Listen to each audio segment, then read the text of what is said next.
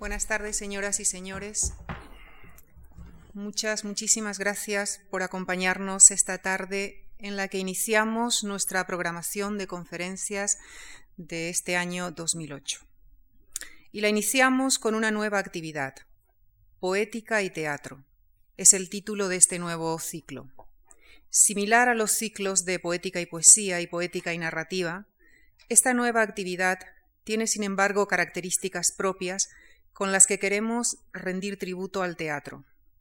Y lo hacemos esta tarde con un invitado de excepción, don Francisco Nieva, a quien en nombre de la Fundación Juan Marc agradecemos su participación en esta nueva actividad. El próximo jueves, Francisco Nieva dialogará con Luciano García Lorenzo para dar lugar finalmente a una lectura dramatizada de un texto de nuestro dramaturgo invitado. Nacido en Valdepeñas, Ciudad Real, Francisco Nieva es sin duda ninguna uno de los nombres más importantes de la cultura española contemporánea. Estudió pintura en la Real Academia de San Fernando de Madrid y en lo que se refiere al teatro, ha desarrollado su labor creadora en ámbitos como la escritura, la escenografía, la dirección teatral y la decoración cinematográfica, entre otros. Sus obras completas tanto su producción dramática como su obra narrativa, se hallan hoy reunidas en los dos volúmenes que acaba de publicar la editorial Espasa. Francisco Nieva es miembro de la Real Academia Española desde 1990. Su trabajo ha merecido diversos galardones como el Premio Nacional de Teatro en dos ocasiones, en 1980 y 1992, el Premio Mariano de Cavia y el Premio Príncipe de Asturias de las Letras en 1992. Francisco Nieva nos descubrirá esta tarde de qué materiales se vale un dramaturgo, de dónde los saca, cómo los ordena y con qué intenciones y propósitos puede escribir una comedia tras otra. Francisco Nieva nos descubrirá su mundo o parte de él, su taller privado, y el anecdotario que sirvió de base para sus textos dramáticos. Muchísimas gracias. Buenas tardes, señoras y señores. Permítanme que lea una entradilla. No es muy corriente que un escritor ponga al descubierto su laboratorio más íntimo, pero supongo que hay que sentirse muy al final de su propia obra, suficientemente distanciado de ella como si ya fuera otro quien hubiera vivido ese reducto particular, un reducto que se presenta muy desordenado, pero en el que se sabe dónde está, cada cosa. Dicho espacio podía existir realmente en cualquier casa que yo habitara, pero también lo llevaría en mí mismo a cualquier parte donde, donde me pusiera a escribir. Y sin más dilación, dejo de leer y paso a contarles cómo se generó mi estilo. Pues antes que nada, a una obra literaria o dramática, lo que mejor la define es el estilo. Bueno, pues vamos a ellos. Yo pienso que el estilo no se busca, naturalmente se encuentra. Y se encuentra por casualidad. En realidad, aquellos que quieren hacerse un estilo están errando de todas todas, porque no se puede, el estilo es algo, es casi una condenación, una predestinación.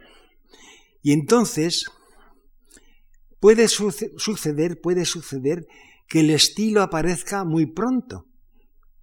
Voy a ponerles un ejemplo. Alfred Jarry, el autor de Ubu Rey, pues a los 12 años, creo que es a los 12 años o 14, cuando se encuentra verdaderamente al tipo, al personaje increíble de Ubu, lo pone en escena y eso marca por completo su obra.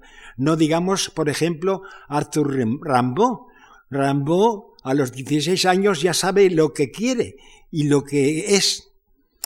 No es mi caso exactamente porque yo cuando me puse a escribir con pretensión de hacer algo que valiese, tenía como unos 15 años, quizá pisando los 16. Y les voy a contar cómo fue. Nosotros nos encontrábamos entonces en, un, en una pequeña colonia de hotelitos modestos en la raya de Andalucía, en Castilla, todavía, eh, todavía en la provincia de Ciudad Real, pero eh, lindando absolutamente con Sierra Morena y la raya de, Jaén. Allí nos habíamos eh, recluido por tres años o poco más, porque mi padre había ocupado puestos importantes en la República y nos queríamos hacer olvidar. Pero claro, yo en aquel, en aquel retiro de Sierra Morena no estudiaba. Durante la guerra había tenido un profesor particular que era un poeta, un notable poeta de mi pueblo, que se carteaba con, con Antonio Machado y que me enseñó muchas cosas me, me, hizo interesarme eh, por la literatura, por el teatro, lo que también había hecho mi madre y mi padre. Pero este profesor Juan Alcaide, desde luego, fue decisivo para, para mí en, en, relación a, a, una cierta información sobre el teatro y sobre la literatura en general.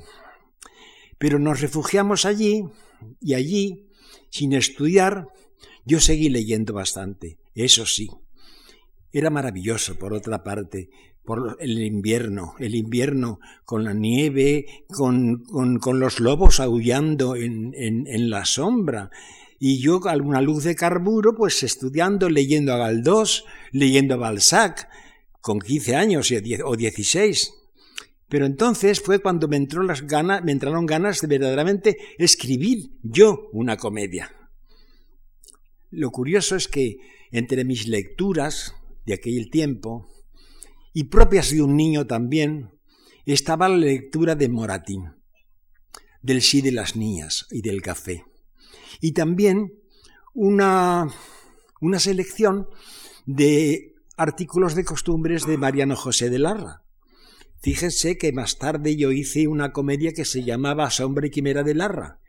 Las cosas se cuecen muy pronto en la vida de un escritor y de un artista, el caso es que yo, eh, eh, me parece que como la lectura de un niño, las lecturas preferidas de un niño tienen que ser algo claro, como eran estas obras, las, los, artículos de costumbres de, de, Larra y el sí de las niñas. No tenía demasiada información porque ya había leído bastante, pero no tanto como para poder desarrollar aquel proyecto, que era increíble. Y lo voy a, voy a decir también por qué. Yo quería hacer una comedia que se pareciera en el lenguaje a Moratín, porque era un lenguaje muy llano y también pintoresco, y creía que podía imitarlo.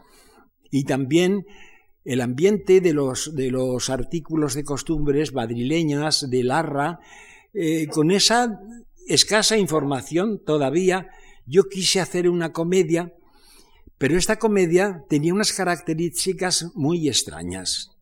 Vamos a ver. Yo quería emplear ese mismo lenguaje, clasicista, pero muy correcto, sin duda alguna, para desarrollar un argumento absolutamente loco. Yo tenía ya idea de lo que era el surrealismo, porque entonces ya se publicaba La Codorniz y en esta revista pues venían algunos collages que imitaban a los de Max Ernst. Estos collages eran de Adiaron del Valle, que era un poeta y un intelectual de aquel tiempo y que colaboraba en La Codorniz.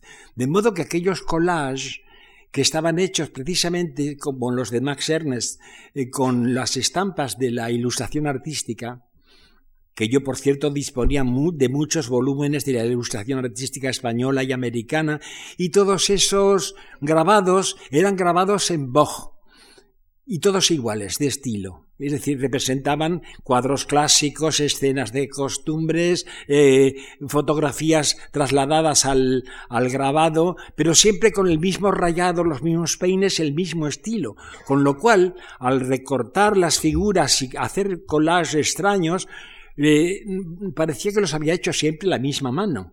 Quiere decir, se veía un señor con levita, porque claro, es muy de, muy de la época de la ilustración artística, un señor con levita con una cola de cocodrilo, que cortábamos de otro sitio y poníamos una cabeza con, una torre encima. El caso es que la unidad que creaba la técnica del grabado en Boj y que era corriente en aquella época, le daba un, énfasis de obra completa, como si fuera la misma mano la que lo hubiera hecho. Pero yo quería naturalmente emplear precisamente el lenguaje de Maratín para, ese, para ese, esa trama disparatada. También les voy a contar en qué consistía esa trama. Como yo vivía en Sierra Morena y cerca de, de lo que llamaban venta quemada, que era el, la venta donde se cambiaban los tiros de las diligencias, pensé que podía desarrollarse en el interior de una diligencia. Y en el interior de la diligencia, que era, claro, pertenecía a la época, digamos, de Moratina, a, a finales del siglo XVIII, principios del XIX, esta, esta diligencia debía de atravesar Sierra Morena y encontrarse incluso con los bandidos.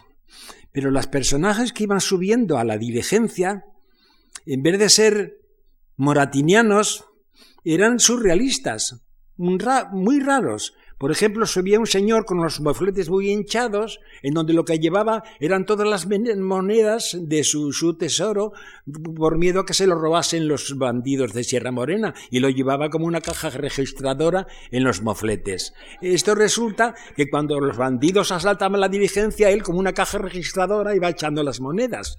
Cosas así. Pero lo más gracioso es que lo quien subía a la diligencia era una señora, una señora muy respetable con su hija.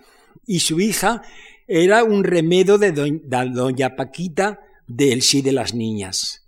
Pero cosa extraña, esta doña Paquita era un par de siamesas, era una doña Paquitas, era la niña doble.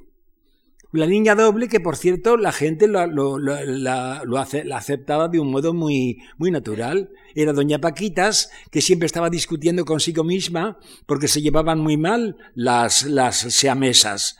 Pero unidas era doña Paquitas. Entonces comenzaba el viaje había, sucedían cantidad de cosas raras, entre ellas una gota de aceite que caía porque se salía de la vaca del, de la diligencia, un pellejo que se salía, y todo eran molestias y cosas raras. Entre ellas, sobre todo, que los bandidos asaltan la diligencia y el jefe de los bandidos se enamora de la chica doble, se enamora de doña Paquitas y la roba. Pero al cabo de un tiempo, después de que ya el hombre de, las, de los mofletes hinchados va devolviendo todo su dinero y tal, resulta que a doña Paquitas la devuelve el jefe de los bandidos porque es insoportable. Es insoportable. Es una niña espantosa que se contradice constantemente porque riñe consigo misma. El caso es que al leer a, a mis padres y a mi hermano aquel principio, se quedaron verdaderamente sorprendidos. Y yo mismo. Y yo dije, esto está muy bien. Esto que se me ha ocurrido de pronto está muy bien, pero yo no tengo facultades para desarrollarlo.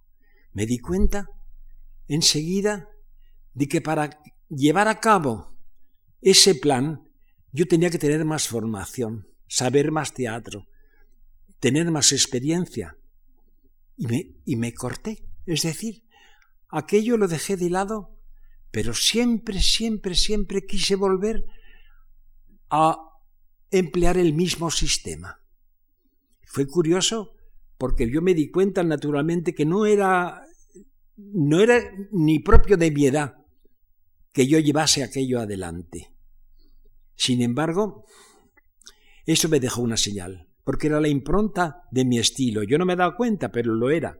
Y cuando ya pasó el tiempo, y empecé a querer insistir y hacer volver a hacer teatro, resultó que volví sin querer al mismo sistema. No era una repetición, era como una variación.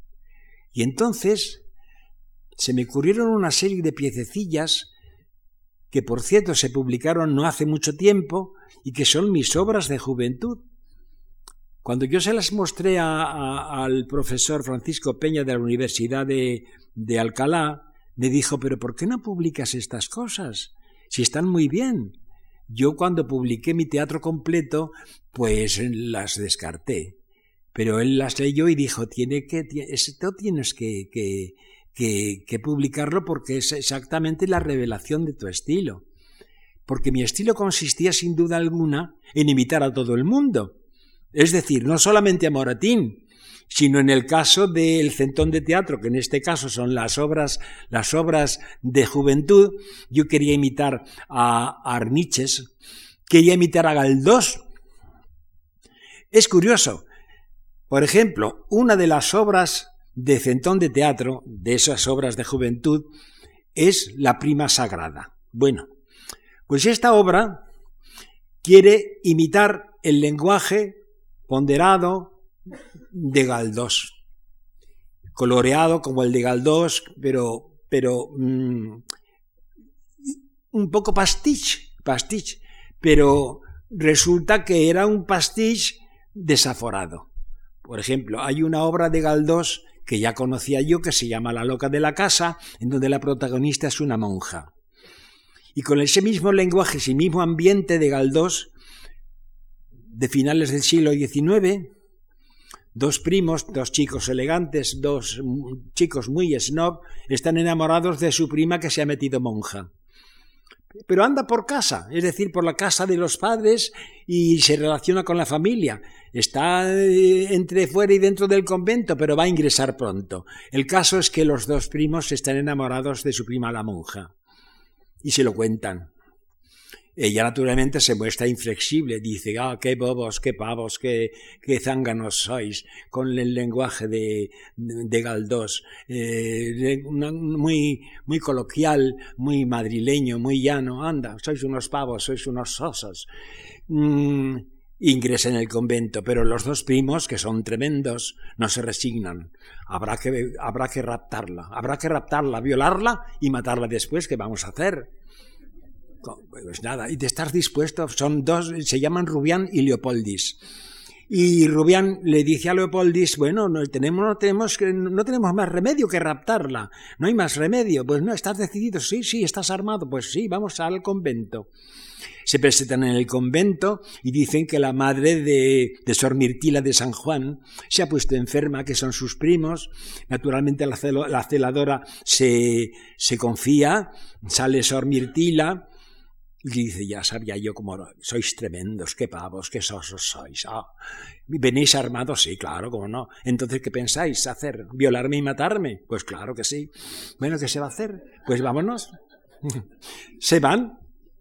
Y en el segundo cuadro encontramos a Sor Mirtida de San Juan que se está subiendo las medias, se está arreglando las tocas y después de una juerga íntima piensa volver al convento porque dice que esas cosas no se pueden repetir muchas veces más vuelve al convento y claro, dice, dice naturalmente, dice ante la celadora que se ha encontrado con su madre, que se había repuesto, que estaba mejor, eh, que gracias a sus primos se despide, se despide de ellos, dándoles un beso secretamente y diciéndoles que aquello no se puede repetir muchas veces más. Nada más. Eso era con el lenguaje de Galdós. De modo que después viene otra, otra también muy graciosa, que por cierto figura la primera en la edición de las obras completas, y se llama La psicovenganza del bandido Nico Foliato. Pues bien, aquí lo que yo quería imitar era Arniches. Hay una obra de Arniches que se llama la, la sobrina del cura, en donde aparece un cura, un monaguillo, una maseca mm, y un bandido. Yo digo, ay, yo tengo que hacer una cosa así. Pero como fue una cosa, como una farsa de arniches. Yo con muchas pretensiones siempre. Y de pronto, pues nada. Se me ocurre la idea del bandido Nico Foliato, al que le pone los cuernos su mujer, porque él está en la cárcel. Y ella se lía con un moinaguillo que es hijo del cura. Y que tiene una hermana que, es la que los ha, relacionado precisamente y es una liosa apasionada, una solterona que quiere vivir o que quiere formar una pareja ideal con su hermana y con el monaguillo, que se llama Jolino y un chico muy guapito y muy mono y muy que, que, que, que es el, amante de Benedetta, la, la hermana. Pues bueno, una tarde en que Nunciata, que es la, la, hermana mayor, está cosiendo muy tranquila en su casa, de pronto se escucha la voz de una vecina que dice, Hermana Nunciata, comare Nunciata, porque esto sucede entre, entre gente de la mafia italiana. Escóndase donde pueda porque Nico Foliato se ha escapado de la cárcel y dice que viene a matarla. Entonces ella dice, ay Dios mío, ¿qué hago? Voy a morir aquí como una estatua viva llena de pureza, de lo que sea, pero me dejaré matar. ¿Qué voy a hacer? Entra el Nico Foliato y la apuñala. La apuñala, ella cae entre espasmos y después se va. Me vengo y me voy, dice. Y se va. Se venga naturalmente de, de, de que así, de la, de la, de la entremetida, de, la entremetida de, de Enunciata que ha liado, ha al monaguillo con su hermana. Se va. Entra la hermana. ¿Qué te pasa? ¿Qué haces por el suelo? ¿Pero qué dice? Acaba de matarme, Nico Foliato, pero si no te veo, no veo que tengas nada. Levántate, ¿qué pasa? se levanta y dice, anda, pues es verdad, esto ha sido el susto. Pues no creas, que a ti también se te puede presentar. Y a poco rato, Comare, Benedetta, escóndase donde pueda porque ni Foliato se ha escapado de la cárcel y dice que viene a matarla. Y está, Dios mío. La hermana sale corriendo, entra Nico Foliato, aquí te encuentro, mala mujer, vas a pagar por, tu, por tus engaños, y, la apuñala. La apuñala a otro, cae entre espasmos y el baldío se va. Entra el monaguillo. ¿Pero qué haces por el suelo? ¡Ay! Acaba de matarme Nico Foliato. Esto es horrible. pero si no tienes nada, levántate, levántate. Esto no, parece que. ¡Ah! Pues no, pues ¿cómo es posible? Después del susto, no tengo nada. Y dice, pues espérate que, que, que no te pase a ti lo mismo. ¿A poco? Angiolino Pestacha, escóndate, escóndate donde pueda porque ni Foliato se ha escapado de la cárcel y dice que viene a matarte. El pobre trata de huir, pero se presenta al Nico Foliato, lo apuñala y sale corriendo. Entra su padre, su padre putativo, el cura. Pero hijo mío, ¿qué haces? ¿Qué haces aquí por el suelo? ¡Oh, Nico Foliato me acaba de matar! Eh, ¿Por dónde sangras? Que no te veo, no veo que me sangres por ninguna parte. ¿Cómo es posible? Ah, pues espere usted que no aparezca Nico Foliato y le pase lo mismo que a mí. A poco rato la vecina. Don Cheloro, cura párroco de Pietralata, escóndase donde pueda porque Nico Foliato se ha escapado de la cárcel y dice que viene a matarlo. Claro, el cura dice, pues nada, no hay más que resignarse. Estos son por nuestros pecados. No, no hay más que bajar la cabeza y, acatar la voluntad de Dios. Estos son nuestros remordimientos. Pero Nico Foliato realmente está agonizando en la enfermería porque lo he visto yo rodeado de curas y de monjas. Es que se ha desdoblado y viene a vengarse. Así que dejadlo pasar entra Nico Foliato y naturalmente no solamente se carga otra vez a la cuñada, se carga a su mujer, se carga a Angelina Pestacha y al cura Don Cheloro también.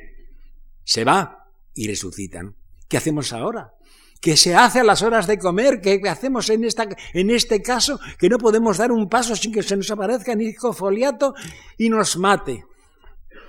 La cosa sigue así, hasta el, hasta el momento en que la, la voz de la vecina dice que Nico Faliato acaba de morir y lo traen a su casa para velarlo.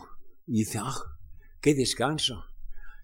Pero el cura dice, desconfiad, porque los designios de, designios designios de Dios son inapelables, son secretos, no se sabe lo que nos guarda. No está, ahí está para, desde luego, para amargarnos la vida por nuestros pecados. Y en efecto, otra vez se presenta Nico Foliato, pero esta vez se presenta convertido en un santo, porque resulta, dice, ya estoy, yo estoy cansado ya, ya no tengo ganas de mataros más, estoy arrepentido. Y entonces todo dice, ay, cobarde este. Mira, ahora, que a buenas horas se arrepiente. Y ya se va, se va. respiran porque se ha ido. pero se aparece de nuevo, de nuevo convertido en un santo, porque al arrepentirse ha subido al cielo y se, y se presenta de nuevo para recriminarle sus pecados con un halo, como los santos, con un traje mafioso de listas y un puro en la boca, y les pega un susto tremendo y todos salen huyendo.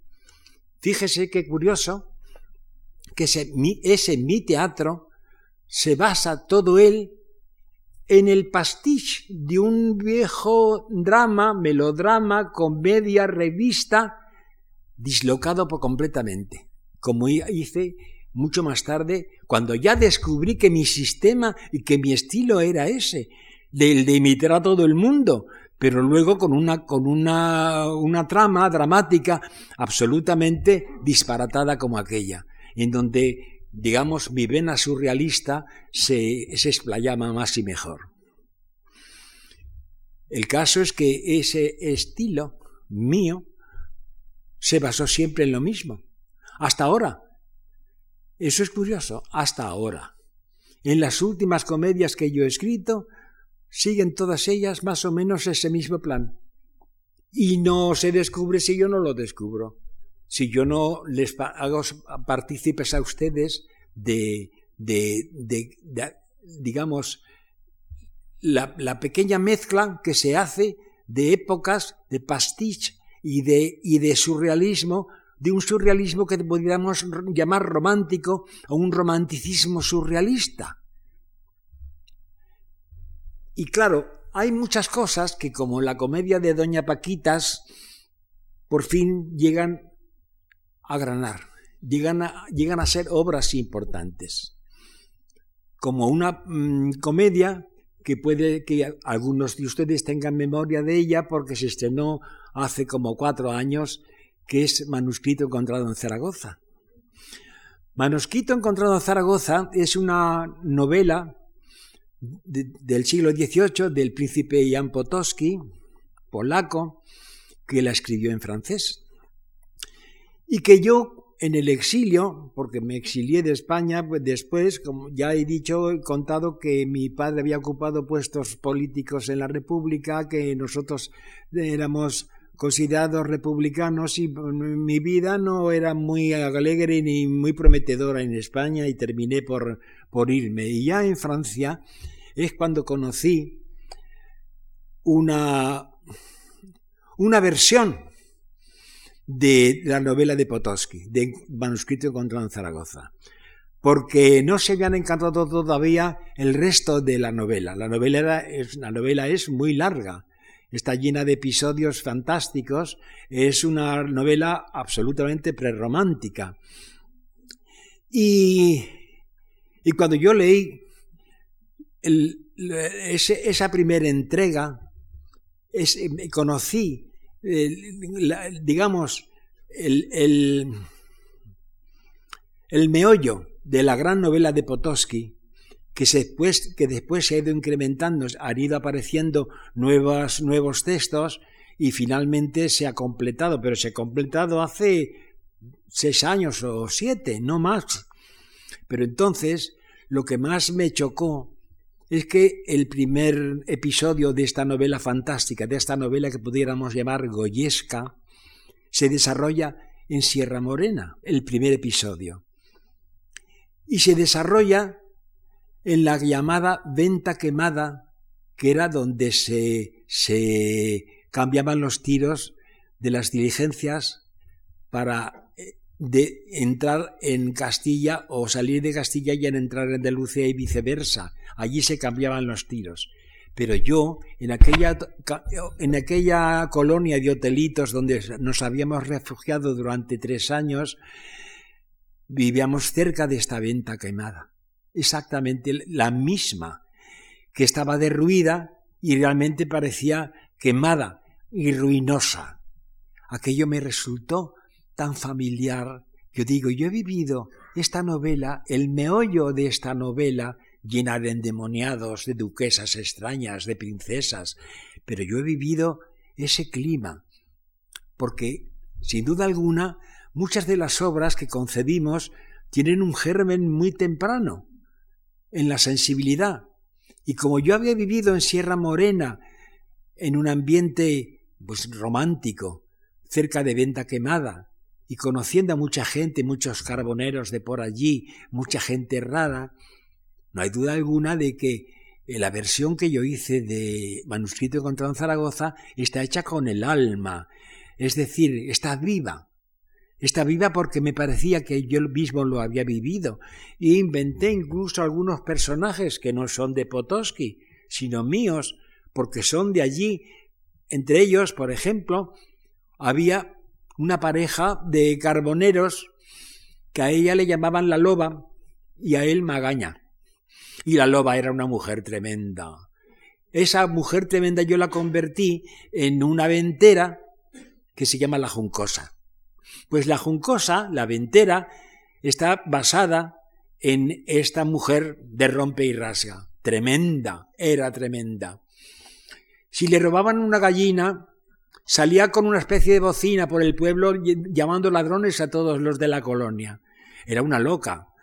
Un día resulta que mis padres y con, con, con otros tíos míos y primos hicieron una, una especie de excursión a la cueva de José María el Tempranillo que estaba cerca y era una de esas reuniones de familia, ¿no? Donde se hace una paella y se descorchan eh, gaseosas, eh, se abren botellas de vino buen, de buen vino, y todo estaba, ni, niños, niñeras, mamás, y, la loba con su marido Magaña para hacer la paella. Y resulta que se, se pusieron a regañar entre sí. Y Magaña era tremendo, pero claro, su mujer lo era más y en un momento de cólera, de cólera no se le ocurre a la loba nada menos que coger la paellera y la la entera al marido encima. Pero el marido no se quedó corto, se echó sobre ella también. No, fue, fue al revés, perdón, perdón. Fue el marido el que le echó la paella encima a la loba. Y la loba naturalmente se levantó gritando y sacándose los langastinos, los langostinos del pecho, los calamares, las almejas. A mí me hizo un efecto aquello verdaderamente tremendo.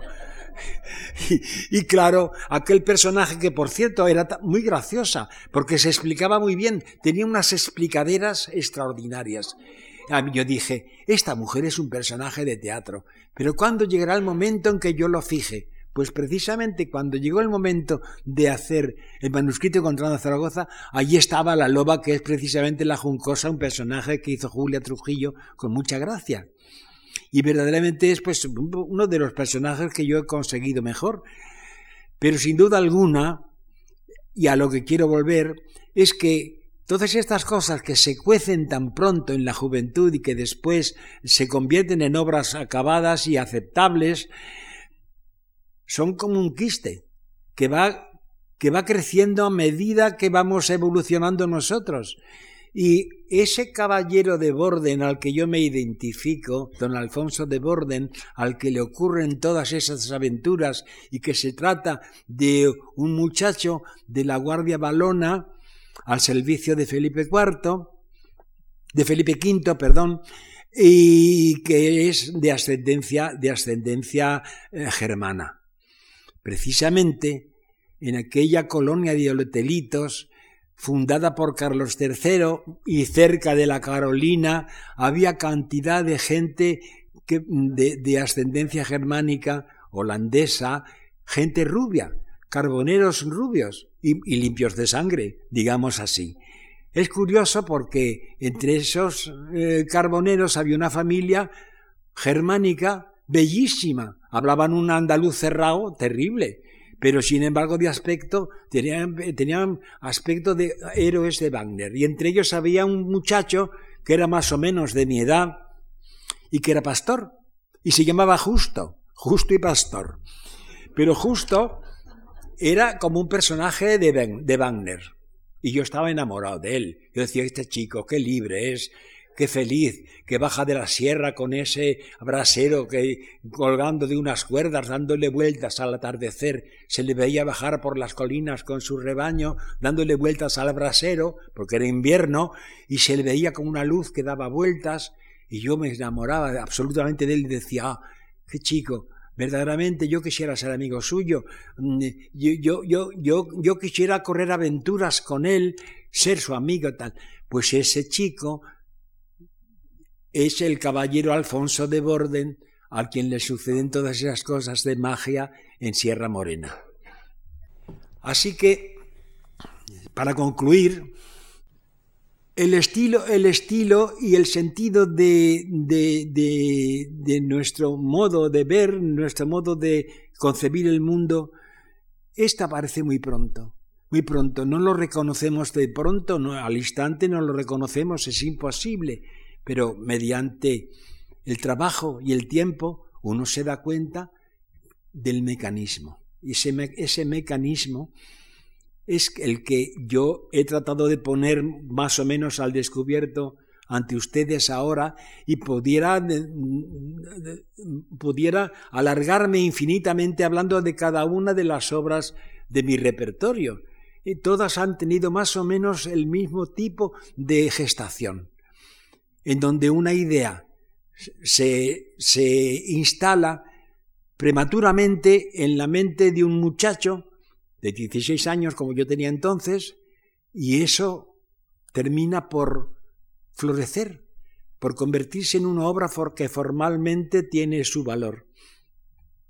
Y sin duda alguna, pues claro, pues no, puedo, no puedo alargar infinitamente esta, esta charla ante ustedes, pero podríamos renovarla en otro momento y quizá pasado mañana que, en que nos vamos a reunir también con el mismo motivo y la misma intención de descubrir la poética de, dramática, la, la, dramaturgia poética y, digamos, sus secretos más o menos ocultos o puestos a la, a la vista como hago en estos momentos con ustedes. Así que, si les ha interesado a ustedes este, esta pequeña confidencia, esta charla sobre mi propia obra, pues también les invito a que estén ustedes aquí eh, pasado mañana, en que estaremos con García Lorenzo y que somos amigos y en donde quizá nos descubramos muchas cosas los unos a los otros, ustedes a nosotros y nosotros a ustedes. Muchas gracias.